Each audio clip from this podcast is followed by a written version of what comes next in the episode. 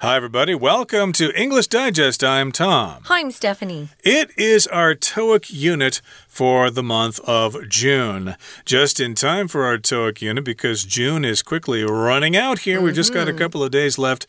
So we thought we would do our TOEIC lesson at the end of June because, hey, we're saving the best for last. And, uh, you know, somebody out there, some of you out there may consider a career in telemarketing, okay? Mm. I don't know if a lot of people actually want to do that, to make a bunch of phone calls to people to try to sell them things. And they're going to get lots and lots of rejections. And they're probably going to be spoken to in a very rude manner. Why are you calling now? I'm having dinner. Leave me, us leave me alone. Leave us alone. Never call again. But uh, some people do have to do this. And uh, telemarketing is uh, very much part of the economy. And I think it's uh, also also referred to as cold calling. It sure is. I always wonder if uh, these telemarketers who are who are making these cold calls, if they ever have success. I do know that my dad sometimes will just keep talking to people because he likes to talk to people. I think older people who are lonely or bored will often talk to them. Although my dad uh, tends to not even pick up the phone if he can see it's a telemarketer number. Hmm. Um, I have an app that's called Whoscall, and it will tell me that most people block the call. So I know not to pick up. So you might want to think about getting that on your phone. Yeah, getting cold feet on cold calling. It's not an easy thing to do for sure. You have to face a lot of rejection, even though you're not looking at the person face to face. Sure. So we're going to play different characters today. Tom's going to be Rick, which is an, a guy's name, and I'm going to be Elise.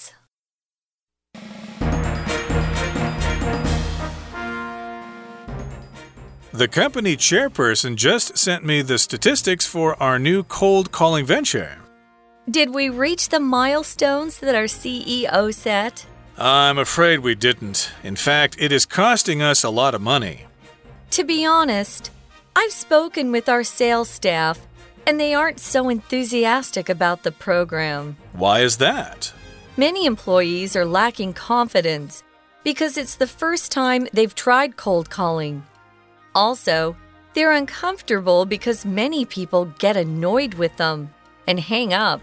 I can sympathize with that, but I truly believe that cold calling can really boost our business in the long run.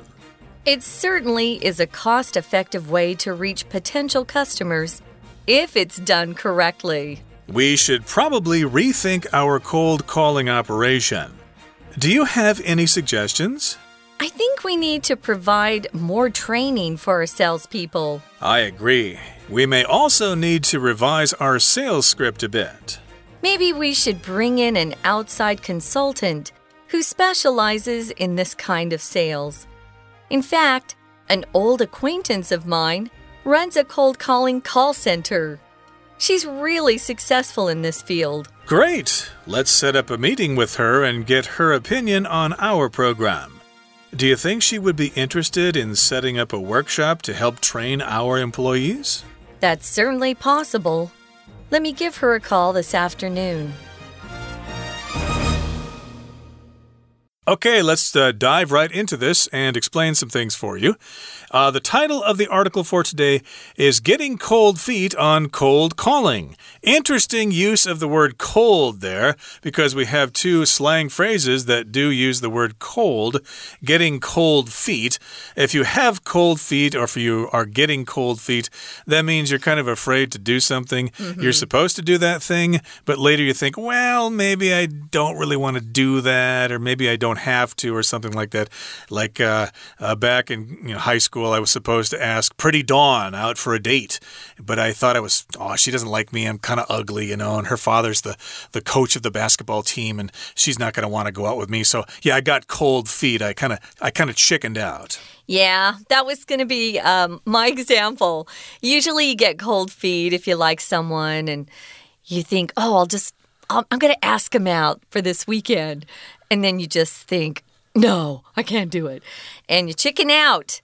That's what we say. You chicken out. So we've got the company chairperson uh, has just sent Rick the statistics for their new cold calling venture. Uh, a chairperson, of course, is the CEO. I'm uh, guessing here. Usually we just say CEO.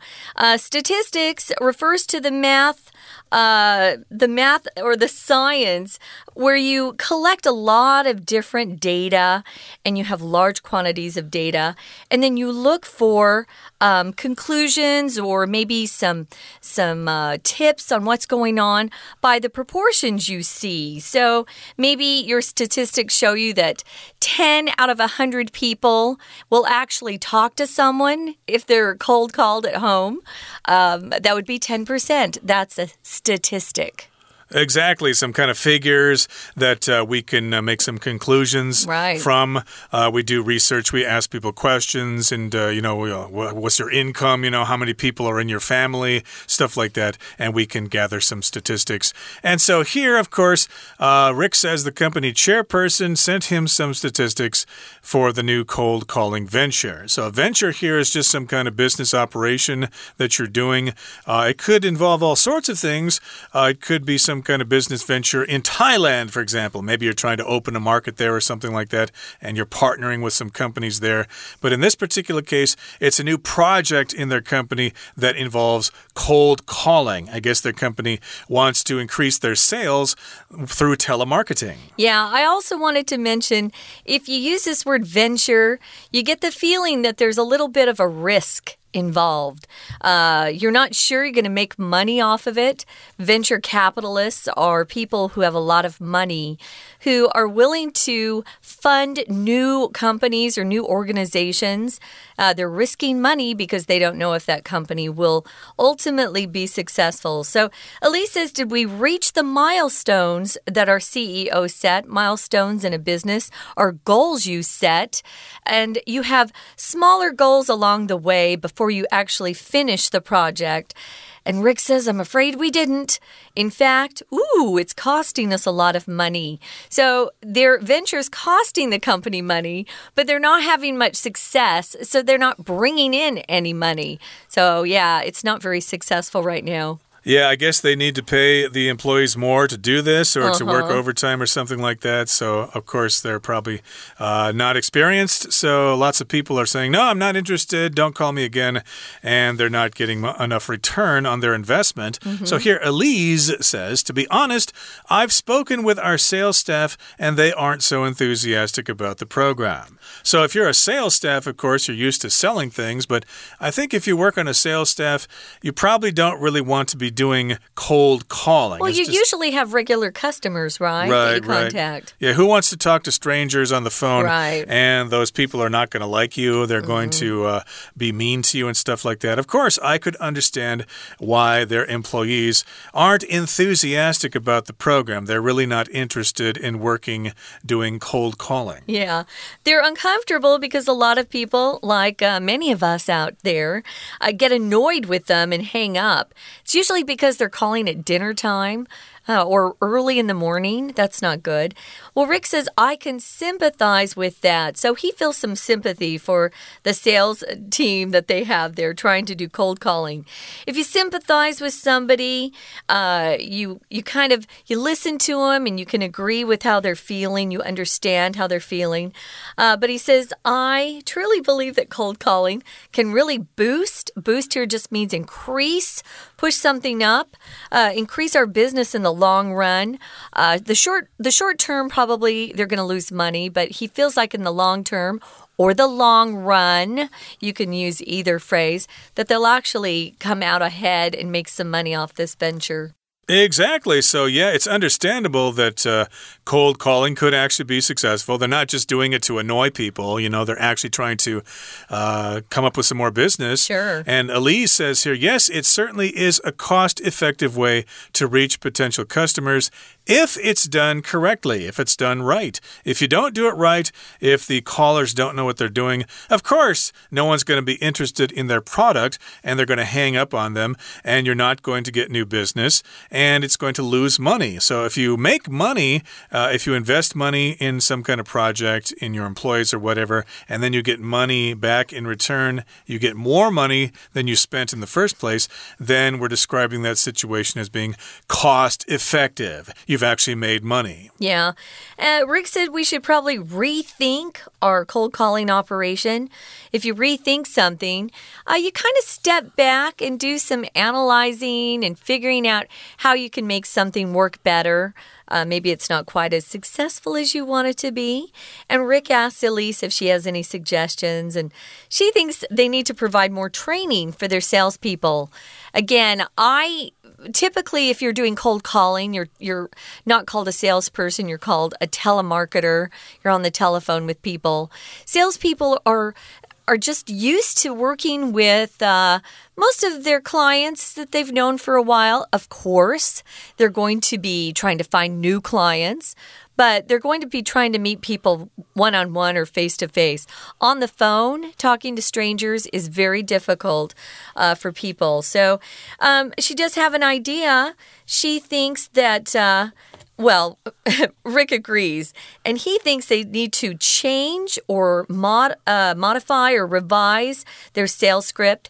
You can probably tell that these people who call you that are cold calling are reading off a script, mm. right? Exactly. And those are the kind of calls that would turn you off. It sounds very insincere, and I wouldn't be interested in what they have to sell, even if I needed it. Okay. So, yeah, they do need to provide some more training for their salespeople. And, yeah, you need to sound like you're not reading from a script, even though you probably studied one. What is a script, Tom? Yeah, what's a script? Well, yeah. basically, it's just a set of uh, words written on a page that tells you what you're going to say or what you're going to do. So, of course, if you're going to act in a play or in a movie, movie, you need to have a script. It uh, tells you what your role is and the words that you have to say. Uh, basically, it's all your lines and stuff like that. So, again, uh, they think that they need to revise their sales script a little bit, change the wording. And Elise says, well, maybe we should bring in an outside consultant who specializes in this kind of sales. So, yeah, at this point, they realize that, well, you know, maybe we just don't know how to do this ourselves. We need to hire someone to come in here and train our employees. It needs to be a consultant, a specialist who specializes in this kind of sales. Yeah. So here we've got the verb to specialize. That means they have this specific skill that very few other people have. So if you're a doctor, of course, you can be a general practitioner, but you could specialize in something else like uh, ophthalmology or uh, gynecology or something. You can specialize in those. Right. So you focus your attention on a more narrow area. So, yeah, they have this outside consultant, meaning this person does not work for the company. They would be hiring this this person to come in and uh, run a, uh, just kind of a training for their people there. This acquaintance of hers actually runs a cold calling call center and she's really successful in the field. Yeah, a cold uh, a call center. We often hear this phrase in America. Now, I've had this experience quite a bit. Maybe you have too, Tom. Mm. I sometimes need to get a hold of my bank in America. So when I call my bank, what happens is that call doesn't go to America. It goes to a call center oh, no. in India usually. And uh, they end up trying to answer my questions. And you know, it's not always easy to understand with the accent, but uh, they're open at a time when a lot of people in America are fast asleep. So mm. sometimes these call centers, you know, they have to have them open 24 7 so they can call as many people as possible. And they're not always located in the country that you think they are.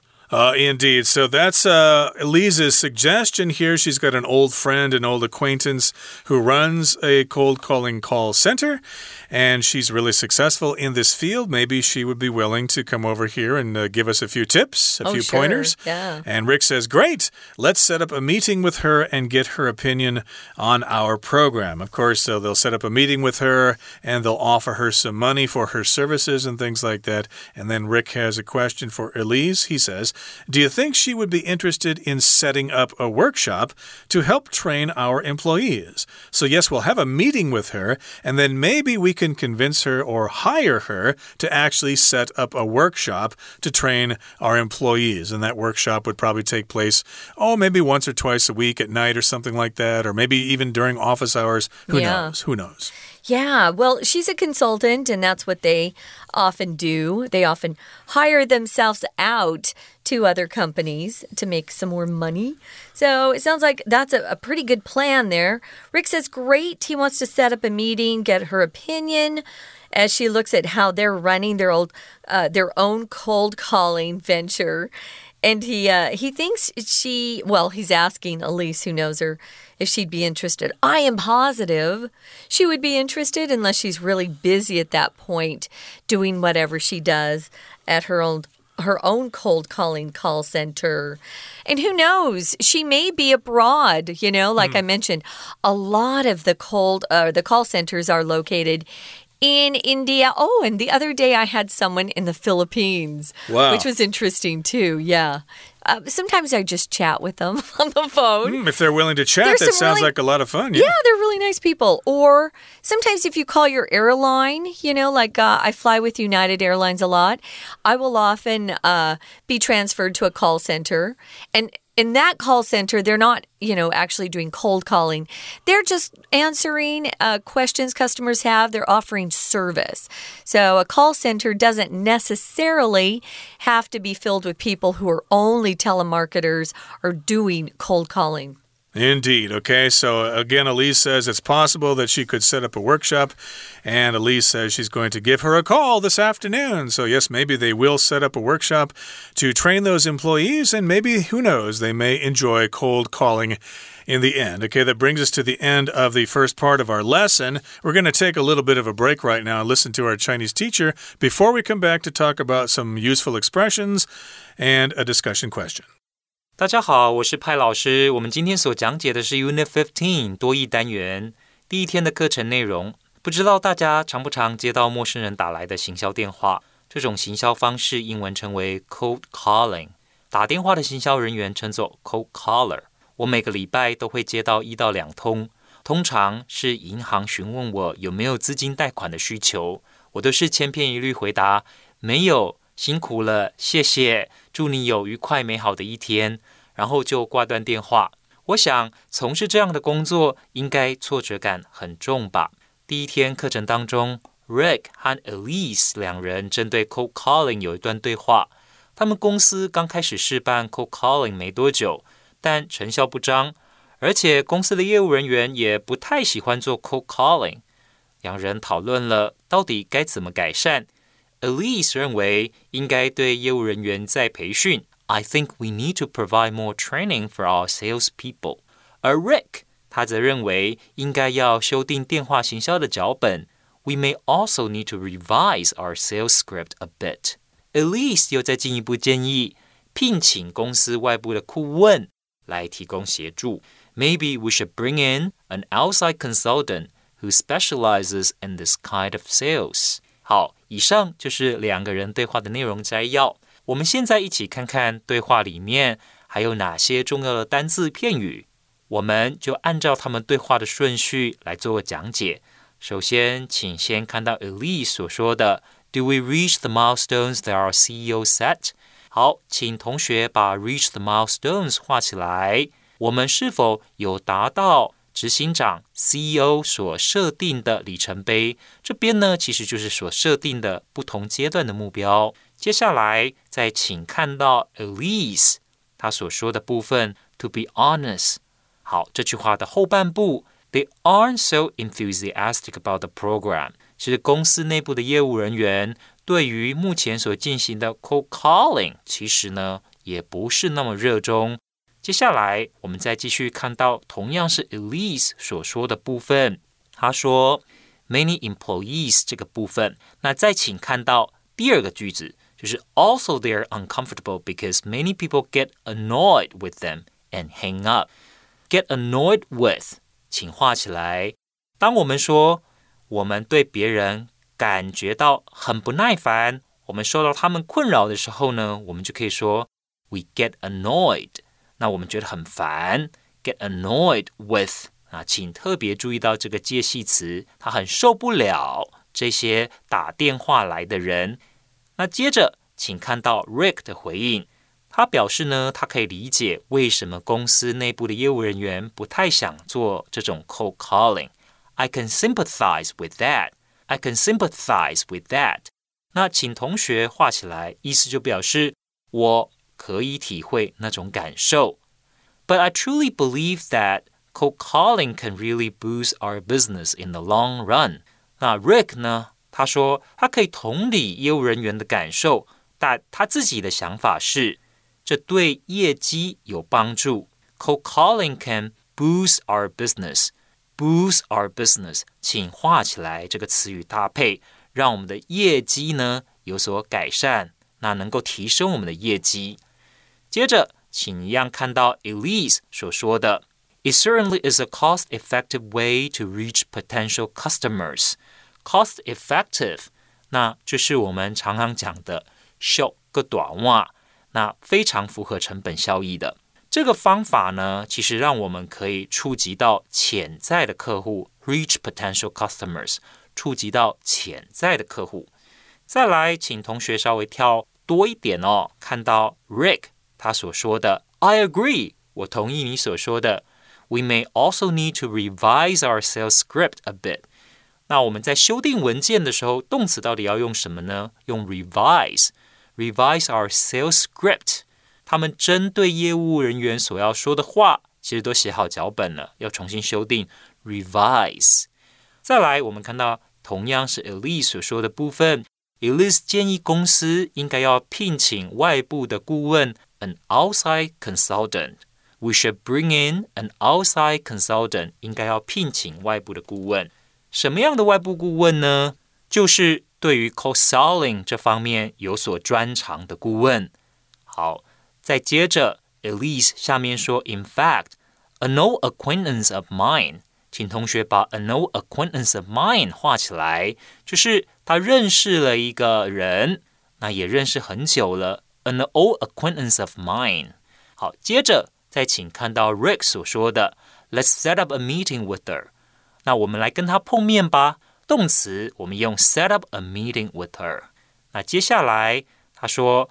见面之后，再请他针对我们所做的发表一些意见，gather opinion on our program。请同学把 on 这个介系词画起来，让他对什么发表意见，对什么发表的意见介系词用 on。 好，以上就是我们针对 TOEIC 这个单元第一天所做的中文讲解。谢谢大家。We're going to take a quick break. Stay tuned. We'll be right back.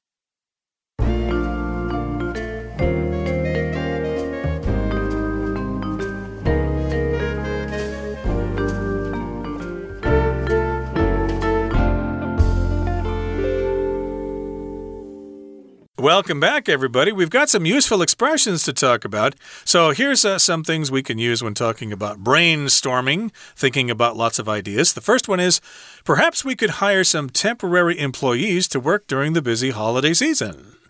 I think this happens naturally, at least um, in most countries. During the holidays, there's more. Uh, there are more consumers out there in the stores shopping, or there are more people at home. You know, during the holiday time. So why not uh, get people cold calling and contacting them? Perhaps you can make a few sales that way.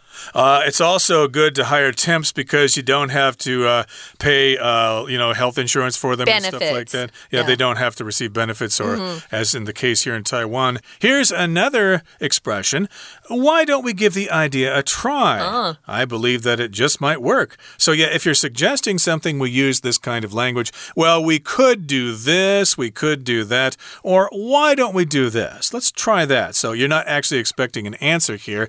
It's, uh, I guess, kind of a rhetorical question. Why don't we give the idea a try? Basically, this person is saying, we should try this idea. Hey, it just might work. It's a little softer, though, don't you think? Instead of having someone in a brainstorming meeting just say, we should definitely do this. Mm. This person is um, suggesting something in a way that if others don't really like it, he won't be too embarrassed, you know, that he offered this idea. Why don't we instead of we should definitely? But if you feel strongly about it, go ahead and say it. Um, you know, uh, if you're a supervisor or a CEO, of course, they're not going to say, why don't we? They probably just say, you know, say, I think we should try this. This is what we should do. Now, number three is very close to number two. Um, in terms of, you know, uh, just saying we should give something a try, and that's let's give it a shot. And a shot here is not a shot uh, that a basketball player takes, you know, in a basketball game to make the hoop. No, or that. Oh, oh, we can speak Chinese in this one, Dodson. Uh, That's a shot, getting a shot in the arm. Here it's just giving something a try. So, yeah, but this person's a little more direct. Let's give it a shot. We have nothing to lose, meaning it's not a very risky thing. Maybe there's not a, a lot of money at stake or money at risk. You could use either phrase that way. Um, I think definitely hiring temp workers would be a lot cheaper than hiring full time employees uh, that you have to take care of in other ways beyond just a salary or an an hourly rate. Some people work per hour. Yeah, I think uh, I think I think temp wor- temp workers during the holidays is a great idea. Okay, so here comes our discussion question. Okay. It is Would you ever buy a product or service after receiving a cold call? Why or why not? I actually never have before. Um, uh, not in Taiwan, not in America. Um, I want to. I want to see it. I want to touch it. I want to feel it. I want to look at it longer. And someone telling me on the phone that I don't know uh, that something's a good product. How do I know I can trust them?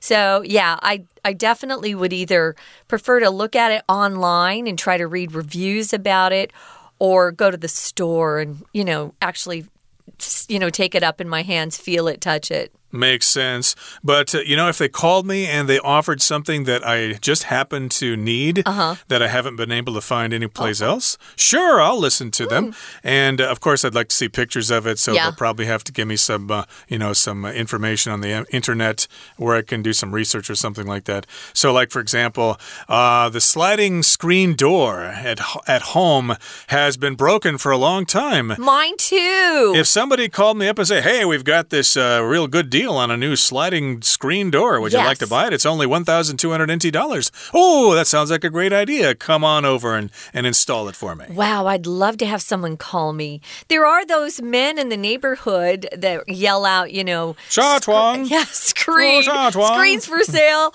But I told my uh, Guan the other day, mosquitoes are coming in. I want a new screen door. So, Tom, please let me know if you get a cold call on screen doors. I certainly will. And that brings us to the end of our discussion, and it brings us to the end of today's lesson.